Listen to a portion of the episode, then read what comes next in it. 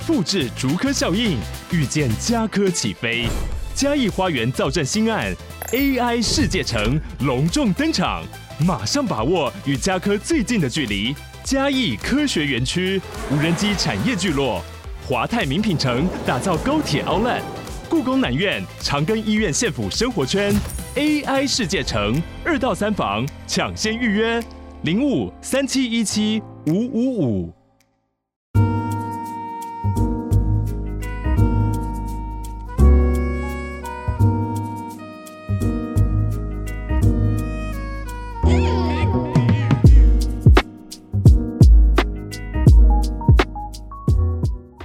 从今天开始，我要正式加入这个游戏直播组的行列了，太开心了啊！这这，我觉得游戏直播组可能比讲两性的要轻松很多啊。讲两性也要准备很多功课，对不对？然后不管生活上实践呐，啊，体悟到的东西要赶快记录下来啊，要分享给大家。然后平常要看很多影片啊，看很多书啊，看很多资料啊，那些去无存菁，哪些是我觉得哎受用的啊？哪些是我觉得啊可能。不是不适合所有人的，或者觉得说干这个人根本在鬼扯，就我要帮大家去去无尘纯金，有没有？帮大家去这个呃过滤啊一些真的有用的资讯，然后分享给大家。这些哇，哎，两性直播主啊，真的挺累的。啊我发现其实之前大家如果你没有 follow 很多讲两性的直播主，就发现很多人就后面真的讲到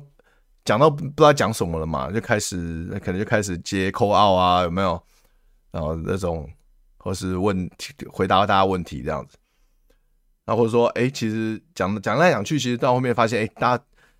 可能讲来讲去都是那些东西啊。其实，但其实把妹，其实大原则、大方向，其实的确就是那些啊。只是说我们常常有的时候会会忘掉嘛。呃，有时候遇到一些困问题啊、困难的时候，就会忘记啊，嗯，就会陷在这个。那个情况当中，所以有时候我们会需要有人来点醒我们，或需要有人来帮助我们去换一个角度去思考这个问题。OK，那如果大家有任何问题，在今天的直播中，如果任何问题可以随时提问，好不好？那有抖内就优先回答。直播组的圈子妹子颜值更高了，真的假的？因为我好久，我好久，其实不是好久了，因为应该我很少看跟跟电玩直播组，其实我非常少。我以前可能很无聊的时候还会。稍微跟一下，就是看看正妹啊，对不对？因为我自己不打 low，所以我不会看技术台，不会看，不会看什么统神那种臭宅台，对不对？看一些香香正妹台，什么以前以前都会挑那种最正的看呢，就看那什么米卡啊什么的。那现在现在都不太看了，我自己不打电动。三月可以玩这个面试有点硬哦，是同一家公司做的吗？这跟那个呃完蛋我被美女包围同一家公司做的吗？那可以，好像可以玩玩看。因为我我今天。我今天还买了，完蛋！我被美美女包围的那个最新的 DLC，我想说要玩给大家看，我顺便把 DLC 买起来，哦，花了大概八十几块钱呢。等下就，不然我们待会也是从头开始玩了，因为我真的没玩过，就是我就刻意留着不玩哈，就是就在大家面前第一次玩的那个体验。里面很多麻豆的女优，干真的假的？那那你一定要买，那我我这我蛮有兴趣的哦，也跟麻豆也是有点渊源哦。大家如果大家，大家如果没有看过我在麻豆做的节目，可以搜寻女神叫什么？女神搜纠察队哦，靠腰我都忘记叫什么名字了啊！女神体育季啦啊！大家可以去 YouTube 搜寻女女神体育季哈，可以找到我在麻豆做的节目，好不好？最后一集还是我跟我跟这个膝关节跟这个莱斯一起一起录影的啊，很赞很赞很赞的节目。那里面有里面有这个大家最爱的呃梁子啊，信义山头犬梁子。OK，好，那今天一开始先跟大家闲聊这个我们的主题啦，啊，就是情境搭讪。因为我不晓得聊天室的人大家有没有这个接搭的经验或是搭讪的经验，有的话可以帮我打加一嘛，我蛮好奇的。就是如果你有接搭的经验，你应该会发现到其实接搭是非常不容易的一件事情，你要。你要在外面待好几个小时，可能才能要到一两个女生的资料，然后甚至你要完资料之后，你回去发现，哎，是死号，他他要不就已读不回，要不就是呃回的意兴阑珊，然后爱回不回，然后其实要后来再要邀约出来都都挺困难的。就是我不晓得大家有没有这样经验，还是你们有呃接搭然后非常好的经验嘛？也可以跟我分享。OK，那今天想要跟大家分享的是。除了接搭以外，有另外一种认识女生、认识新妹子的方法，就我觉得我称之为情境式的接搭、情境式的搭讪啊。呃，怎么说呢？我举个例子，呃，大家如果看到我 IG 的限动哈，就我 IG 限动其实也还蛮精彩。大家如果常常会 po 很多微博的东西，还蛮好笑的，或者一些教学的东西，或者一些体悟啊。大家如果想知道这方面的讯息的话，可以追踪一下我的 IG 账号哈，就是打东区德就可以了。OK。那大家如果 follow 我 IG，可以发现，就前几天我去这个一个酒吧表演脱口秀，那个酒吧叫做纯爱小吃部，哦，在公馆蛮有名的一家酒吧。啊，那酒吧之所以有名，是因为它的这个装潢很特别啊，它里面就是有有就是那种，就那种真的是复古小吃部的感觉，就是就是弄得很 local 啊，霓虹灯啊，对不对？然后那个装潢比较就比较老旧式的这种台式装潢啊，然后。这个墙壁上贴了很多辣妹啊、日本 AV 女优的海报啊，弄得很性感呐、啊。就是里面的气氛都弄得有点暧昧、有点性感啦，然后有点呃靡靡之音的这种红灯区的感觉啊。纯爱小吃部，不知道大家有没有去过这个这个酒吧？那其实我之前就一直蛮想去的，只是一直没有机会啊。那就是就是就是懒而已，就没有机会去。然后刚好这一次就受邀去那边讲脱口秀。然后就就就跑过去了，这样，哎，发现哎，其实那个我还蛮喜欢里面的气氛的。然后尤其是那一天，呃，我们表演脱口秀的时候，现场坐满人了，那个店里面坐满，大概可以坐个五六十人这样子。然后出乎我意料之外的，就是呃，然后新观众就很多人是第一次看喜剧表演，之前没有看过现场，然后或者是说只顶多就看过网路。然后他们可能，因为诶是酒吧办脱口秀，然后就觉得哎，有有七百块就可以看很多人表演，然后又可以。酒水喝到饱，他们觉得哎、很爽很赞这样子，就是是然后就是大家就是贪小便宜嘛，就觉得哎、这样 CP 值很高，然后就大家就相约就跑过去这样，所以现场表演有我就敢看到有很多人是第一次来这样，然后重点是更让我意外的是，其实现场正妹观众还挺多的，这样那那个时候我们一开始的时候，我们是一群演员啊，就我啊品乔啊什么招娣天蚕，然后品贤啊。德楚啊，对，还有学人啊，我们这七个脱口秀演员坐一个坐在角落小桌子这样，那只是说那个小桌子很小，啊，那我们我们七个演员嘛有点挤，然后就德楚就说，哎、那不然要不要那个你们我们有些演员可以去坐中间，中间有一个就是他们那个酒吧正中间有一个有一个沙发区，蛮大的，很舒服，然后可以跟一些观众一起坐这样，然后就然后有些那时候那时候刚好已经有三个正妹在那个那边了嘛。然后大家都，我们大家说，哎、好，不错，不错。我就说有没有人要跟我去，然后就没有人要去，这样，这就这边那时候，最后整场只有我一个人跑去跟那群正妹坐，这样。然后就后来原本是坐三个正妹，然后就跟他们聊天，就就碰碰到，就是就是见就是坐在一起嘛，就眼睛对到，就会就会忍不住，就会自自然而然就是 small talk 嘛，这种社会人士的这个聊天技巧技巧 small talk 一下嘛，就问说，哎、这个。这些呃，第一次来看现场喜剧吗？之前怎么会想来看啊？或者觉得你这是你们的，你们三个是朋友吗？就是这种这种很社交型的 small talk 就会聊起来。然后后来没没想到，后来又来了更多正妹，就到那个最后到那个沙发，大概有快将近快十个正妹，然后只有我一个直男这样子，很好笑。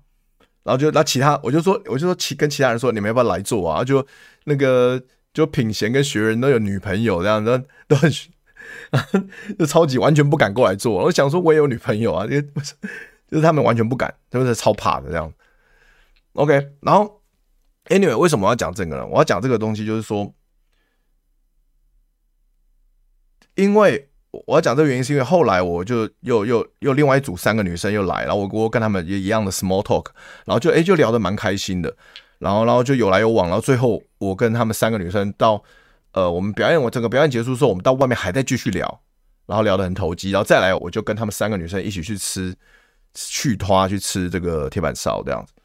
然后其实对一个我们以如果以搭讪角度来讲的话，其实这就算是一种即时约会，对不对？即约，就是说大家会觉得说哇，集约好像很难，就是可能接搭，我可能 maybe 一个礼拜、一个月都不知道能不能碰到一次，我我不知道啦，因为我很少在，其实我很少接搭。我这几年非常少接搭，但我相信可能大部分的人要几几约一个月，我们一次都不知道。我猜是这样。大家如果你们有呃你们的经验，可以跟我分享。但在那一天的情况，变成说是对我来说是非常自然的，就是我根本没有想那么多，我也没有想说一一定要怎么样，我一定要要到那三个女生的 IG，或者我一定要跟他们续团，或者我一定要跟他们有什么后续，我完全没有这样想。我就是就是当认识新朋友在聊天，然后聊的，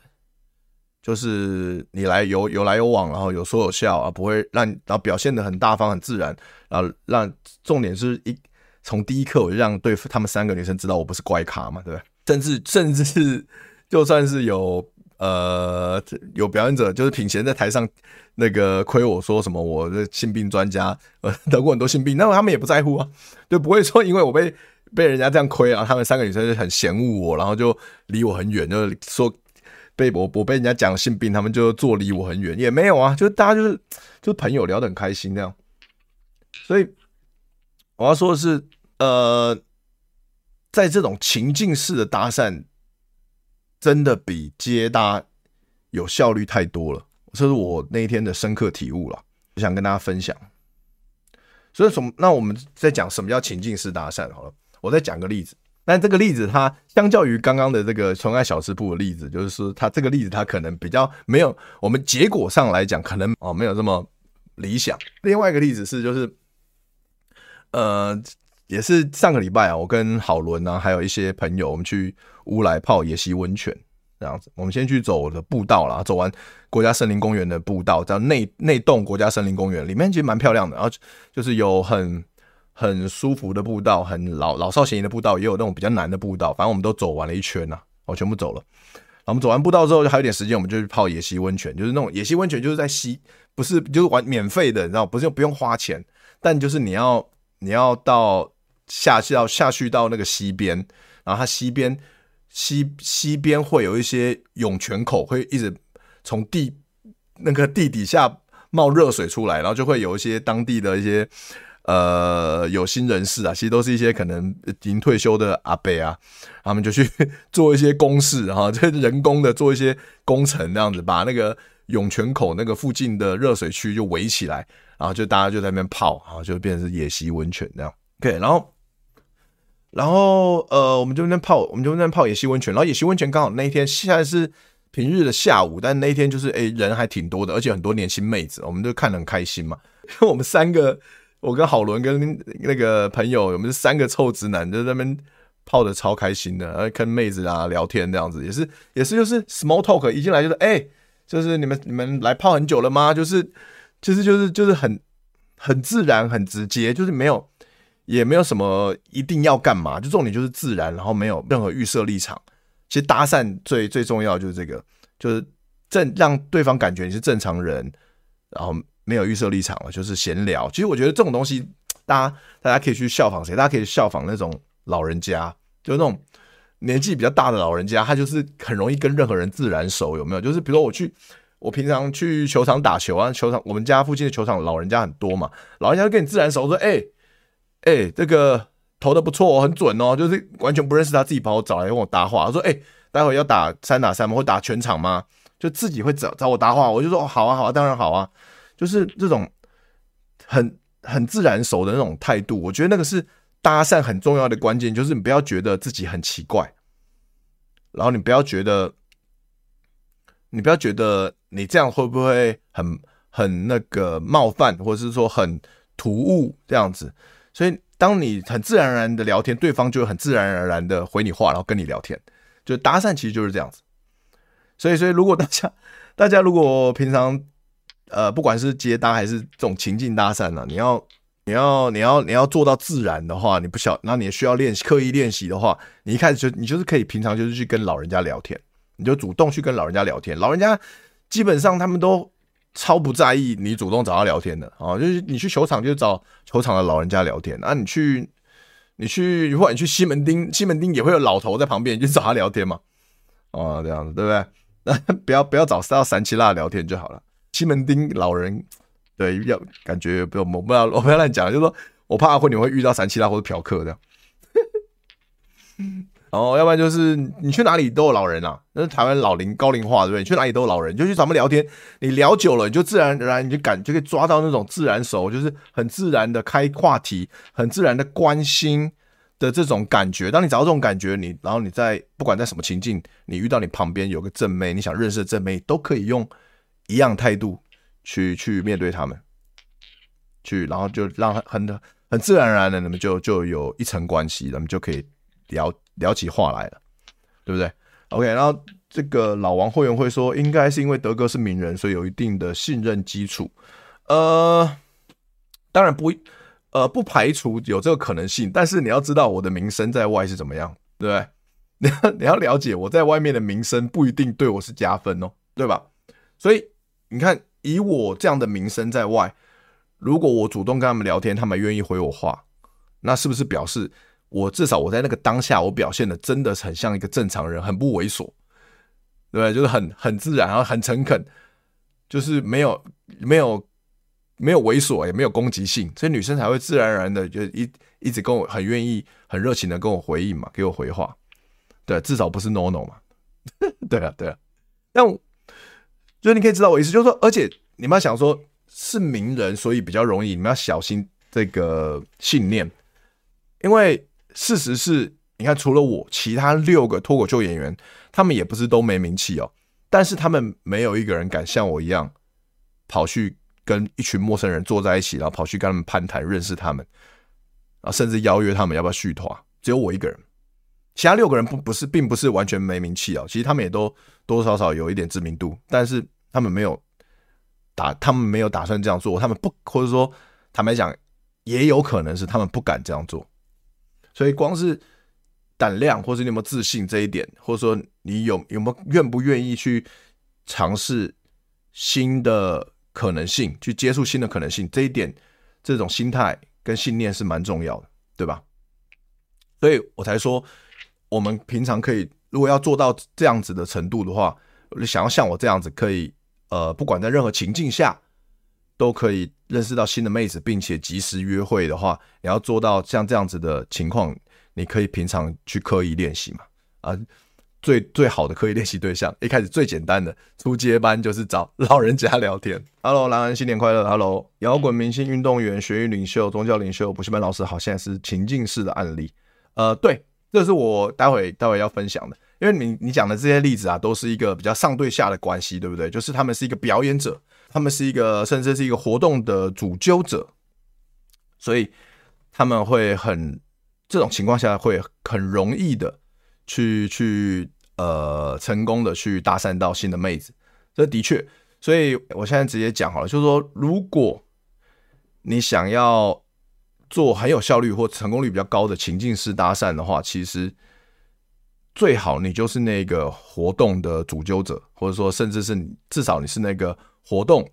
的一个一个某种意见领袖或领导者，或是一个讲师、呃讲者、演员，这样会是最好，因为所有人都认识你，然后你可以去挑，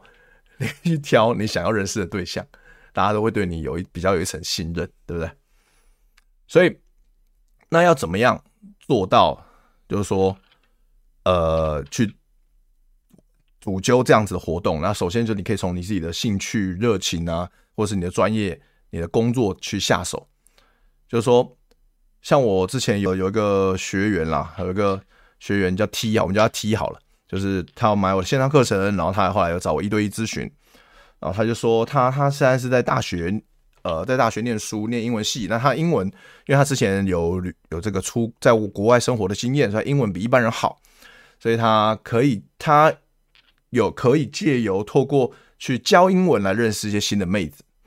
那他说，但他也想要认识更多妹子，他才有试过在校园里面去搭接搭这样子，但是成效不好。然后我就我就建议他说，其实你应该你应该要做的是在呃在校园里面去发传单，然后就说你要举办这个英文读书会，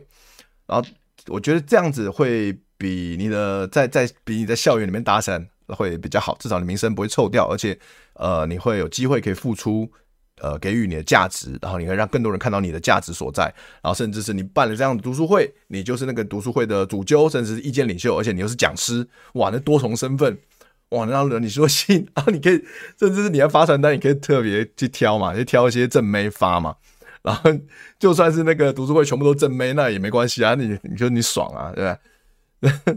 你就有点弄到建立自己的小后宫的感觉，我就这样。这感觉，我觉得这样子的情境式的搭讪跟认识妹子，会比你在外面接搭就有效率一百倍，而且成功率更高。因为，因为第一个，你们已经有女生会，其实女生都喜欢自然而然的认识，呃，异性啊，对，比较就是相较于呃直接搭讪，说我想认识你，或是交友软体。呃，以外，其实女生也很喜欢自然而然的去认识，所以你是透过哎、想要一起学习英文这样的一个理由动机去认识到对方的话，女生就觉得哎、这个男生感觉比较正常，不会觉得他很奇怪，或者不会觉得他很很缺嘛，对不对？然后再来是你们有共同话题，就是你们希望你们的英文可以更进步。所以第一个你自然而然，第二个你们有共同话题，然后第三个你又可以给他价值，你又可以展现你的价值给他。我光是这三个点，其实女生你已经在女生心目中加超多分了。对，所以大家可以理解我讲的吗？德哥新年快乐！我今年三十二，假日会自己去接搭，通常开头都跟妹子说我在等朋友，或是掰各种理由来搪塞我出现在这里苦笑，但我又在那个地方晃来晃去，所以都讲得很虚。请问有什么？OK，谢谢 Tommy 的 donate，谢谢。哎，你的问题是德哥新年快乐！我今年三十二，呃，假日会自己去接搭，通常开场都会跟妹子说我在等朋友，或摆各种理由出来搪塞我出现在这里，但我又在那边晃来晃去的，讲的都很虚，有没有什么办法开头比较好呢？OK，好，呃，其实这事实上就是你会虚，就是因为你觉你觉得你自己没有说实话嘛，对不对？所以最好的方式就是你真的说到做到。那你就讲起来就不会那么虚，对吧？所以，所以讲实话永远是最不心虚的，这永远是最你可以最放心讲的。所以，你就真的，你就真的，呃，在这边要做一件事情，你就真的做，但那不是重点，重点是你是来认识妹子嘛。但是你要真的去做那件事情，比如说我举例，你在假设你在呃东区 Zara 啊搭讪哦，然后你就跟妹子说哦，我是。呃，跟朋友，我是跟朋友约在这边挑衣，来这边来 Zara 挑衣服的啦。啊，不过看，哎、欸，在刚刚看到你觉得你蛮有气质的，想过来认识你，这样，对不对？那你就真的找一个朋友，你就真的约一个朋友去 Zara 看衣服就好了。啊，只是说那个朋友要什么时候要来，是是你们自己可以决定的嘛，对不对？啊，那万一你约了朋友不来，那你可以自己，那你还是可以自己。逛 Zara 的衣服啊，你逛啊，那还是可以说你跟朋友约啊，只是说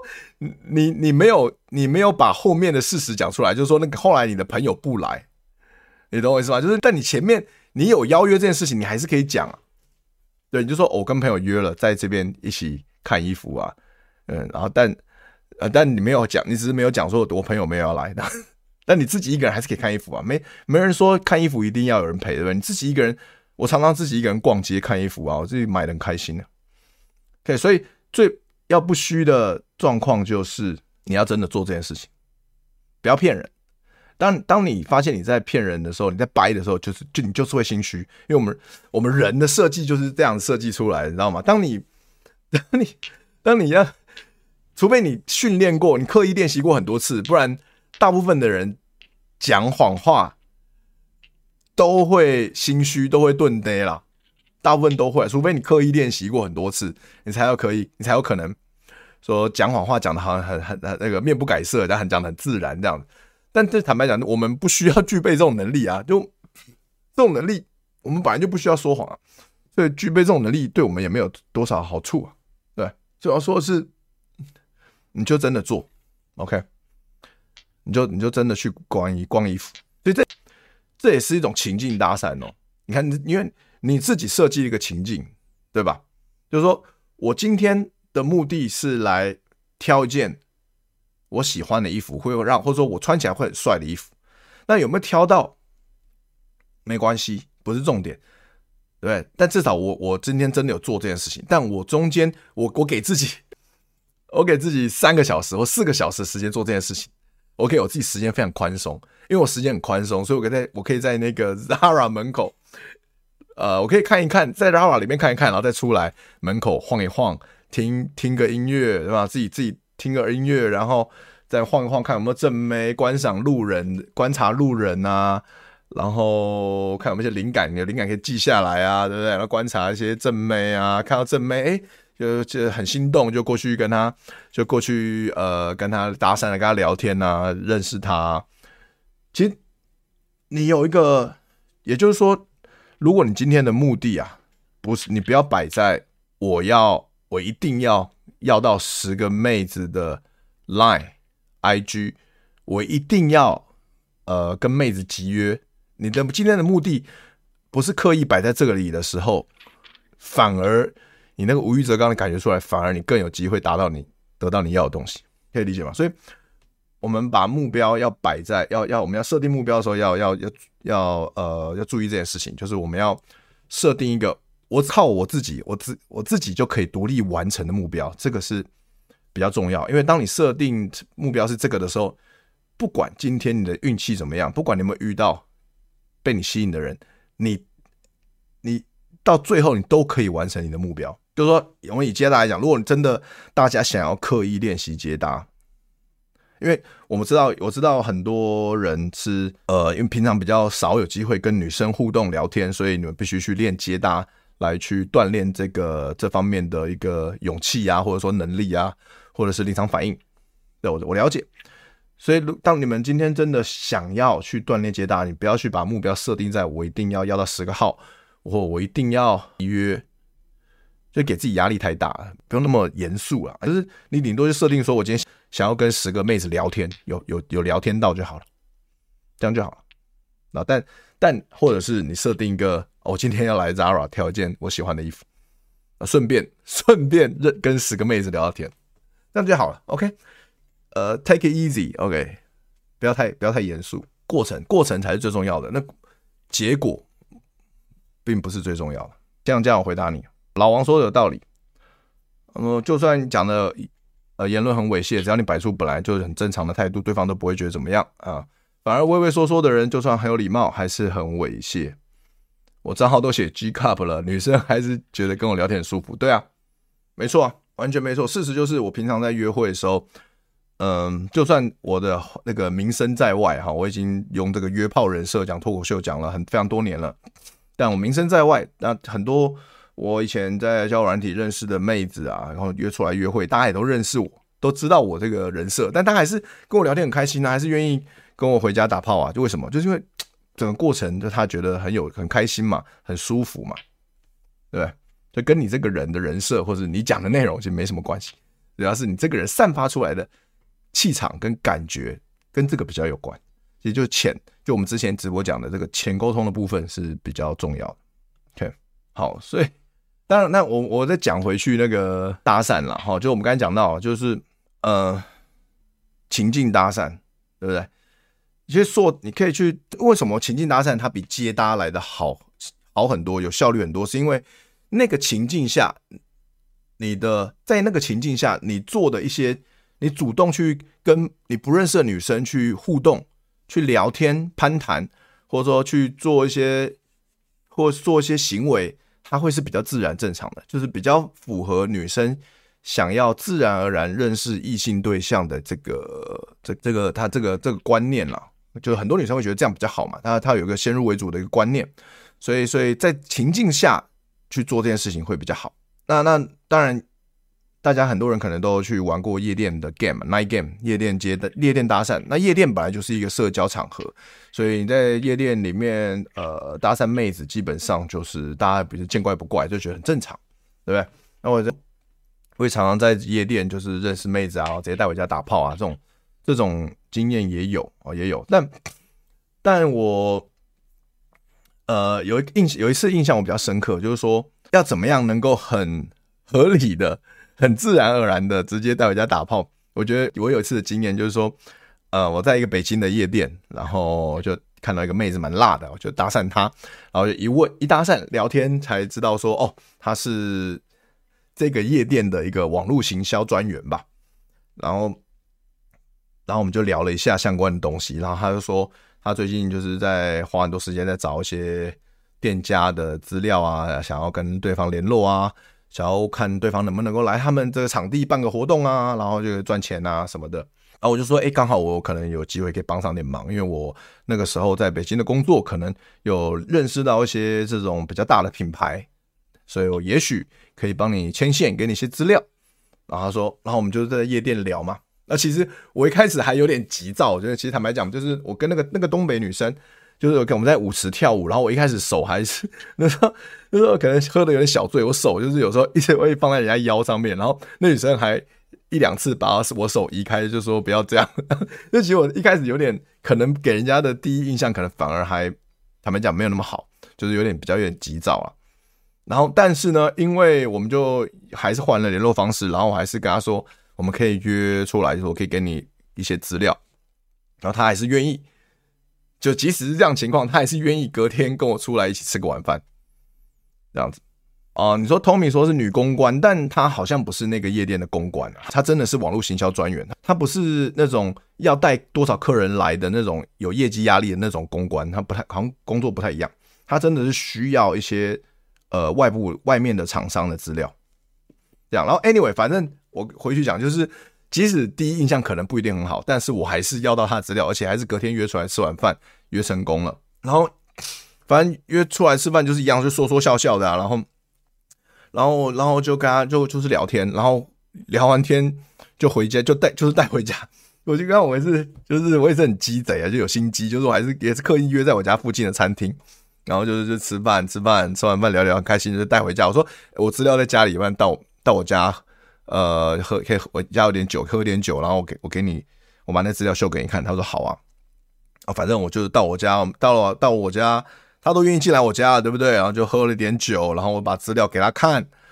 然后跟他说：“哦，这个怎样怎样怎样怎样怎样。”然后说：“很谢谢我。”然后就就然后就听音乐嘛，看影片，呃呃，这是老惯例了，对不对？所以大家大家如果看我线上课程都知道我的这个套路流程嘛。然后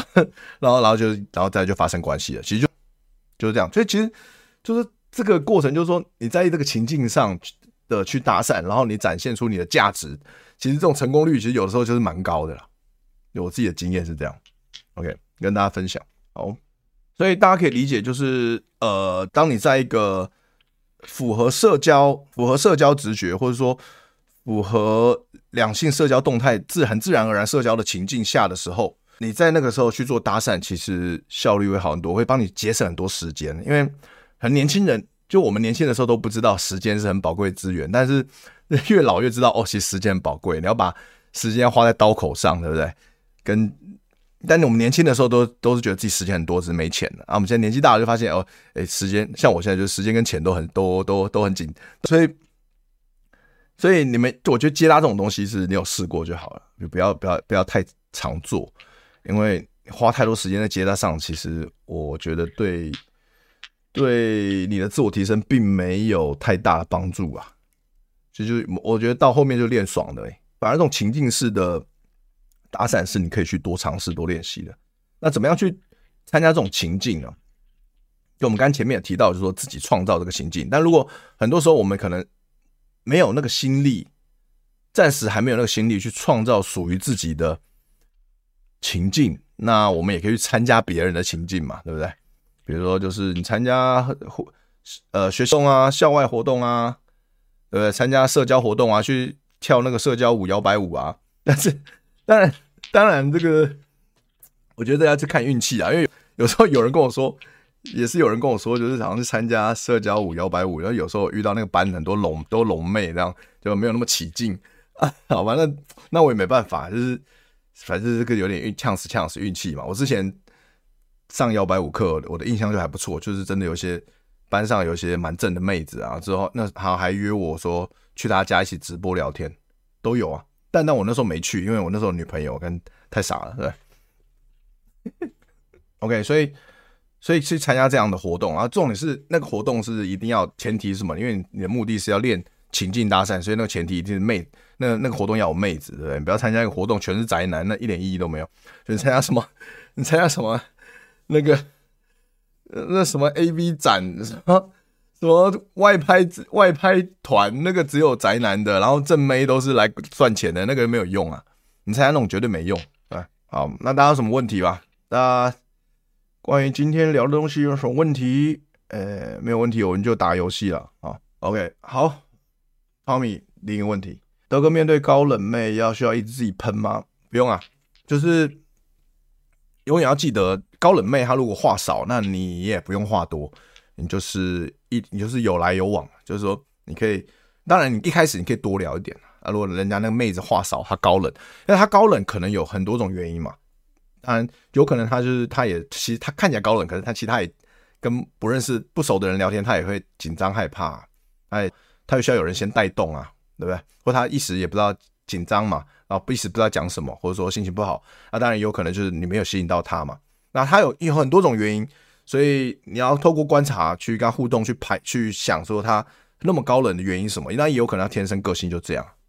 呃，或者是他外冷内热嘛，对不对？你总是要相处了才知道，所以你可以一开始多讲一点，但你可以适时的。去丢一些问题给他，让他有机会去跟你呃回呃呃去去去回复你，那就是可以问一些好的问题，就是关关于就是好的问题，就是跟这个女生有关的，然后比较有深度深入一点的问题啊，不是说烂的问题，就是什么你今天中午吃什么啊？你啊，然后觉得你觉你喜欢吃那个东西吗？我觉得很浅，这个很浅嘛。那那好一点就是说你你今天中午吃什么？他说意大利面，就是哦。他说：“哎、我超喜欢，就你要聊深，你你要聊意大利面，你也可以聊生嘛。就是哎、欸，意大利面，我我其实平常不太吃，因为我觉得我是蛮怕，我是蛮怕吃太多淀粉，蛮怕胖。但是有时候我吃过那个东区有一家 Solo Pasta 那家意大利面，我真的觉得蛮赞。就是你有吃过吗？就是这个比较，它就是会比较再深一点点的，而不是说你喜欢吃意大利面吗？你喜欢吃什么口味？就是就是啊，这个就比较无聊，而是。”更深入的就是关于意大利面你自己的感觉、你的观点，或者你的有什么相关的生活体验，对，然后有什么样的跟意大利面有关的故事，如果这种东西分享出来啊，你可以问对方说有没有类似的故事，这样聊天会是比较有深深入一点的，比较有趣的，啊，妹子不会跟你聊天不会觉得无聊的。OK，哦，那再来，我今今天还有还有一个。重点啦，就是说我们刚才讲说，就是要吸引女生情境搭讪，最好是一个你们是一个有点上对下的关系嘛。那框架是这样子，就是说，如果你是演员，她女生是可能是观众；如果你是讲师，女生可能是学生或听众，对不对？那那就算不是上对下，就算是你们是平等关系，你们都是来参加这个活动好了。那我觉得你要怎么样让呃陌生的女生被你吸引？首先是你一定要对自己有自信嘛。那那自信这个东西都是老生常谈的了啊，只是说。呃，今天我最近看到一句话，我觉得蛮蛮不错，就是说你对自己的看法，其实就是别人对你的看法。我觉得这个东西其实蛮蛮简单，但其实又蛮重要的。就是如果你我对我是很喜欢我自己的，我对于我自己的表演，我很我觉得很棒，或者说我对于我自己的呈现，我的笑容，我觉得很喜欢自己的笑容，那我也常我就会喜欢多笑，那女生也会喜欢我的笑容，也会被我的笑容给吸引，所以。我对我自己的看法就是这个世界对我的看法，它是一个投射的。外在的世界，这我之前讲过，就外在的世界就是我们内心的内世界的投射，这真的是这样子。所以如果我们常常对自己有一个限制性的信念，比如说我常常说啊，我也不够好，所以我把不到，我现在所以我才单身，这是一个限制型的信念，就是我们都要开始留意我们在生活中有没有很多这样的限制性的信念。我单身是因为我不够好，我单身是因为我不够有钱，我单身是因为我赚不够多，我单身是因为我太胖。但事实上是，我这么胖，我现在体重破百，我还是有女朋友，而且我还我之前还是可以很多约会。那体重根本不是重点。但我以前也常常陷入，我没有人喜欢我，我太胖，所以我交不到女朋友。我以前也会陷入这样的情况，但这都是限制型的信念，而且这都不是真的。事实是我们每个人都棒，本质都是很棒、很完美的，所以。我们要如果要察觉到自己对自己有这个限制性的信念的话，我们要意识到这件事情，然后我们要把这个东西清除掉。但我们可以透过很多方式来清除这个信念。当然，有一个很大的、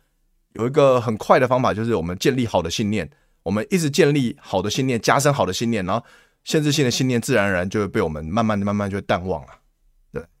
比如说，我们可以每天早上醒来第一时间，我们可以早点醒来，然后就先去洗个热水澡。那如果你敢洗冷冷水澡更好啊，对不对？冷水冬天洗冷水澡这很哈扣，但冷水澡对我们身体比较好嘛。然后那就你不洗也没关系，就洗热水澡，洗个舒舒服服的热水澡。然后你醒来洗完热水澡之后，你就看着镜子里的自己。通常你洗完热水澡之后，你一早醒来就觉得看自己镜子的自己，就觉得自己怎么样？就觉得自己特别帅，对不对？啊，就是欣赏一下自己有多帅啊！这吸引力法则没错，你就赏识自己有多帅，看着镜中自己还是赞叹自己哇！我今天真的超帅。对，你就每天每天每天跟自己镜中里的自己这样讲话哇！我今天真的超帅，你真的超帅，超赞。久而久之，你就会有自信了。对，就是这样。哦，对，这个伊恩骂说的很好哈，从资讯交流转换成情感交流，女生比较喜欢是情感交流，而不是单纯的资讯啊。没错，所以我们要小心，我们要小心自己给自己的信念，或是自己给自己贴了什么标签，或还有甚至是我们自己给别人贴了什么标签，这要小心。因为我们如果很容易给别人贴负面标签的话，我们很有可能也会这样对自己。就你其实这个这是一种生活的惯性，这是一种我们人的惯性啊，这要大家我觉得我们都要注意。就是说，如果我很容易对自己这样子，我就很容易对别人这样；如果很容易对别人这样。我就很容易对自己这样，然后我们发现有有这样的事情，我不知道大家有没有注意到，就如果我对自己很严厉，那我对别人就会很严厉。像我以前对自己的表演都很严厉，我就觉得说啊，我这个段子不够写的不够好，我这表演哪里不够到位，我每天每次表演完，我都回去都会，不管再怎么成功，观众反应再怎么好，回去都会还是会忍不住自我鞭打，有没有？但我突然发现，当我对自己很严厉的时候，我对别人就会很严厉。比如我对于我的可能以前即兴表演课的学生，或者我对于一起表演的人，我就很严厉啊。其实这不是一件好事啊。所以你对别人严厉，不一定就能够真的帮助到他，让他变得更好或者更提升。其实有有时候反而造成反效果，要看情况。所以我是最近有深刻感受到这件事情，然后也是自己在提醒自己啊，跟大家分享。没错，回向啊，艾文说的没错，这就是回向。所以。你把你把自己，如果你要爱自己，你就要爱别人，对不对？你你看到自己都是看到好的一面，那你看别人自然就看到好的一面。哦，Jenny 说怎么样保持正能量啊？就是你要对自己好，因为我们要先让自己，就是怎么保持正能量？最简单就是你要自私啊，你要足够自私，你要对自己好，你要让自己活得好。如果你自己活得不够好，你就。你就没办法给别人正能量，因为你要先给自，你要给别人之前要先给你自己啊，你自己要先充满，对不对？你自己要先快乐起来。所以说到最后，所有的功课都是你怎么跟自己相处，所有功课都是你你怎么对待自己、看待自己、跟自己相处。当你把你自己搞定之后，其实你整个世界你也搞定了。对啊，有的时候我们真的会不小心把负面、负面呃情绪、负面能量给另外一个人，有的时候难免会这样。对啊，那我们为什么会有这种负面情绪呢？但这有很多种原因呢、那其中一个原因就是你要小心自己的标签，